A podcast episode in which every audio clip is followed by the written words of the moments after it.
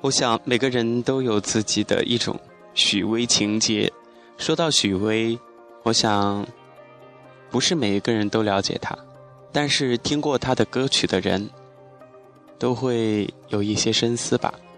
比如说小熊现在跟大家播放的这首歌《时光》，就会让人想起很多的过往。都说字如其人。那么，在某些歌手的他们的作品当中呢，其实更多的也是反映出他们的心境和对生活的一些理解和感受。好的，亲爱的听众朋友们，欢迎大家收听本期的人物志，也可以算作是一世情缘吧。在今天的节目当中，一起走进许巍和他的老婆的故事。走在这城市的人群中。每个人都有过自己的一段感情，不管是过去式、现在式还是未来式。总之，人们都会对爱情有一种向往。如果说遇到懂你的人，遇到对的人，那么就会有很多的故事在生活中上演。其实，正是因为生活中有各种各样的滋味。才会让我们明白很多的东西。很多歌迷都感动于许巍音乐中渗透的执着。从1982年接触音乐到现在，许巍走过了一段非常坎坷的道路，有过贫穷艰难，患过重度抑郁症，而一蹶不振。而在他的身后，我想大家一定不知道这一段故事。他的身后有一位善良坚韧的女人。对他始终不离不弃，这就像李安的老婆对李安一样。说到妻子许巍，他会说：“我们在一起快二十年了，彼此相濡以沫，他是我最大的福气。”音乐是许巍的生命，从十六岁就爱上摇滚开始，这个爱乐的西安少年就一直在自己的梦想道路上驰骋着。一九九零年，二十二岁的许巍当了三年的兵后，把战友兼爱人袁峰娶回了家。年轻的许巍满脑子都是音乐，新婚不久，他就拿出自己的积蓄，意气风发地在西安组建了自己的飞乐队。此后，他经常与乐队成员在一起喝酒练琴，或者是四处巡演。不久，积蓄可以说花了个精光，乐队就此解散。但是许巍并不死心，他决定去北京发展。一九九二年，许巍到北京，找到了当地当时的签有国内大部分个性化歌手的红星社，并与他们签了约。他以为签了约就会发行专辑，就会过上好日子。现实却让他看到，困居在北京，自己的音乐没有多少人理会，也像极了当初的周杰伦。许巍的妻子袁峰则发展得很好。在许巍离开西安之后，他考取了军校，毕业后回到部队，被提升成了军官。每次许巍回家探亲，他都会在他临走时偷偷地往他的包里塞一笔钱。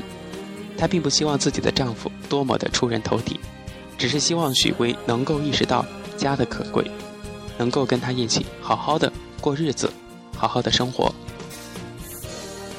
在此期间，许巍内心一直交织着对妻子无法言表的愧疚，加之自身精神世界的极度迷茫，压力可想而知。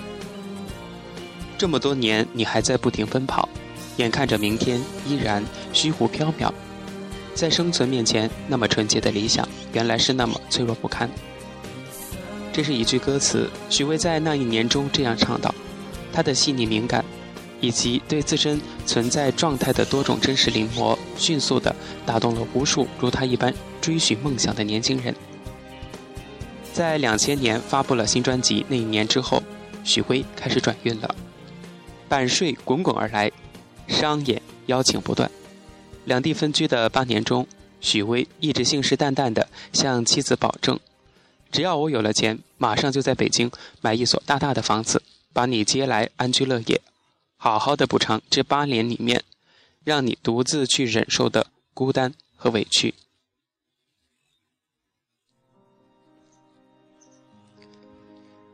究竟事实是怎样的一个情况呢？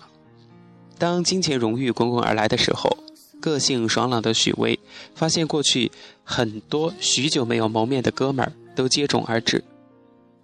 这个说有好商机建议他去投资。那个说有好楼盘，可以用内部关系给他最低价。半年的时间，许巍挣的三百多万，口袋里的钱还没有捂热，就被源源不断的全部都掏空了。掏了出去。就在这时，许巍最好的兄弟栾树在青岛结婚，打电话邀请他去参加婚礼。许巍凑了凑身上的钱，竟然连张机票、买张机票的钱都不够。他赶紧四处打电话借钱，可是那些拿了他的钱的人，全部都异口同声：不是说钱已经投进生意里，没有闲散资金，就是说周转不开。许巍一直觉得烟酒兄弟是自己行走的动力和支持，结果被骗得一塌糊涂，世界仿佛一下子就崩塌了。他灰心，沉迷烟酒，再也无心去做音乐，整天关在租来的房子里面，醉生梦死的，经常一连一个星期都不出门。公司的朋友见许巍的情况实在是不对劲儿，强行把他送进医院。结果不查不要紧，一查吓一跳，他患了重度的抑郁症。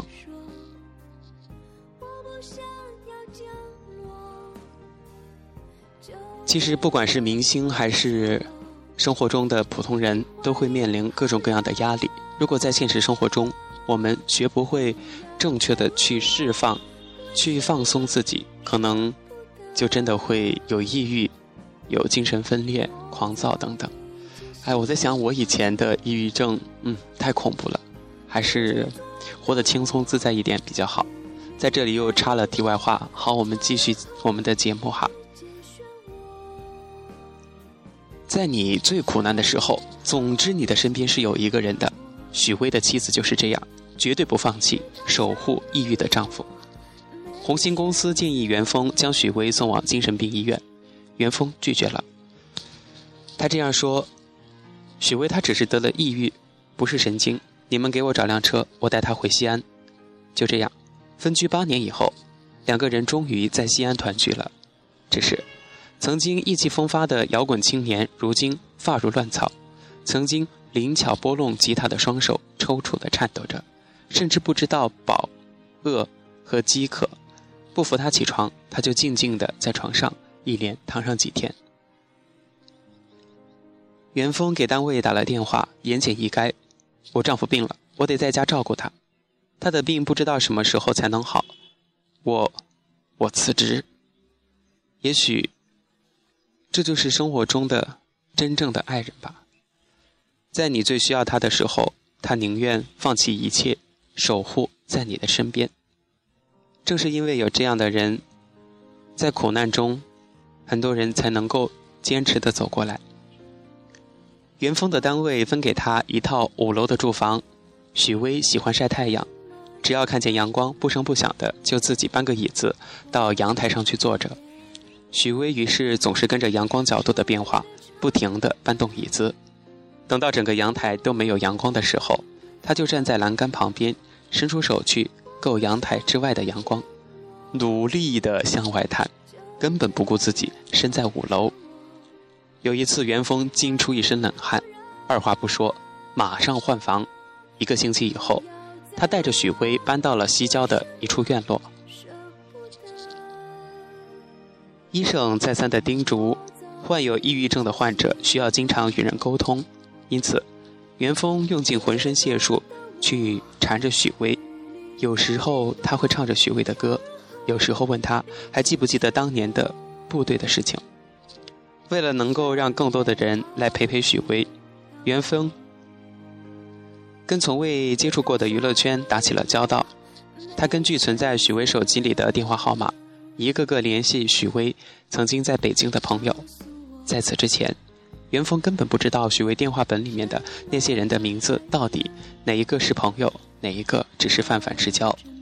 他只能硬着头皮把电话拨通，然后告诉对方自己是许巍的妻子。因为许巍目前患上了抑郁症，医生叮嘱需要更多的亲朋来陪伴他说话，希望对方能够来西安看看许巍。这样的麻烦事情找上门儿，推脱是大多数。万幸的是，元丰打通了臧天素的电话，他告诉元丰：“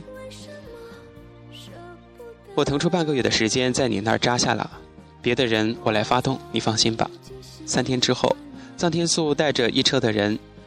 除了人，还有一大堆乐器，把乐器在院子里面摆放到位，一声吆喝，大伙儿就操练开来。当架子鼓敲响的时候，许巍情不自禁地抖了一下。就这样，一群人在西郊小院扎了半个月。最忙的人还要数元丰，他每天第一个起床，做好早饭，再催所有的人起床。一群人去院子里面早餐。他得快手快脚地收拾好所有的地铺铺盖。他们在院子里拨弄乐器、唱歌的时候，元丰得出去买回所有人一天需要的菜。每天三顿饭是一个浩大的系统工程。玩摇滚的都喜欢喝几口。他去小卖部买回成箱成箱的啤酒。从睁眼忙到闭眼，他从来没有任何的怨言。臧天素用带来的 DV 把元丰日夜操劳的画面通通的拍了下来。许巍的抑郁症所有的症状缓解，几近神速。当臧天素把一把吉他塞到他的手里的时候，许巍竟然紧紧的抱住，再也不松开。这就是人生的一种信仰吧，一种爱好。所以，当某种东西触碰到你的灵魂深处的时候，你就会做出一些反馈。对症下药，妻子学吉他帮助自己的丈夫。最能够缓解许巍抑郁症状的，还是现场演奏的音乐。从来没有接触过吉他的元丰，学习了一点最起码的入门知识，开始弹给许巍听。元丰除了做必要的家务。在许巍面前，几乎从来没有停下过枯燥反复的弹奏。五个多月后，当他不知道第 N 多次弹起执着的时候，耳边响起了另一个吉他的琴声。坐在对面的许巍终于用自己的左手按着吉他，右手拨录出清晰的琴声。半个月后，他恢复了跟着吉他吟唱的本能。在元丰与许巍的沟通下，他想起了过往所有的事情。只是，他的记忆只停留在患上抑郁症之前，至于患病之后到康复前的这段时间，他没有任何印象。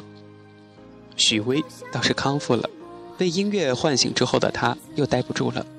他告诉元丰，他还是想要去北京做音乐。元丰问他能不能带上自己，好去照顾他。可是许巍不大乐意。元丰呢，也什么都不多说，只是静静地凝视着他。许巍只好答应了，但是告诉他，去了北京之后不能干预自己的任何事情，只能待在家里做全职太太。就这样，离开了疗伤两年的西安，元丰跟着许巍来到了人生地不熟的北京。为了保证治疗期间的进口药，两人已经没有什么钱了。许巍在朋友的帮忙之下签了新的唱片公司，预支的钱也只能维持日常开支。于是，在公司附近租了一套一室一厅的房子。算是暂时安下了家。许巍很快找到了以前摇滚青年的生活，骨子里的那种豪迈和喜欢呼朋唤友的本性，又让他回到了当初歌舞升平的日子。白天起床之后，就去公司和制作人构思旋律乐谱；到了下午，总会出现在不同的餐厅，觥筹交错之后，再集体直奔三里屯儿，往往都是在半夜一点以后才带着满身的酒气回家。去了北京以后，许巍几乎没有在家吃过一顿饭，没有正正经经的坐下来跟妻子说过什么话。真正的爱，就是不离不弃。付出的许巍又一次找到了音乐的感觉，随后推出的《时光漫步》专辑销量一举超过五十万张，在二零零三年第三届音乐风云榜颁奖典礼上大获全胜。许巍的成功带给妻子的并不是快乐，而是悲伤。许巍曾经对自己的妻子元丰说：“你还是先回西安吧，反正待在北京，我也没有时间陪你。反而会因为惦记你而不安心。元丰呢，拼命的忍住眼泪，死死的咬着牙说：“好，我下个星期就走。”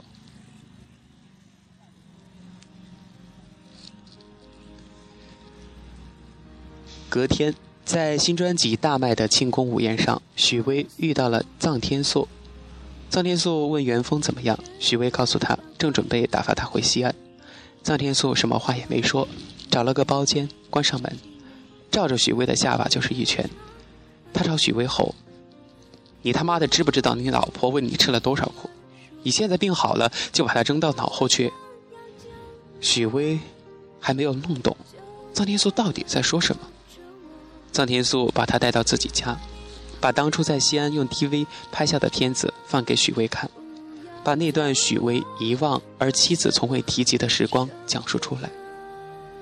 这么多年来，许巍第一次看得泪流满面，妻子竟然为自己付出了这么多，这么这么多，而自己竟然不知道。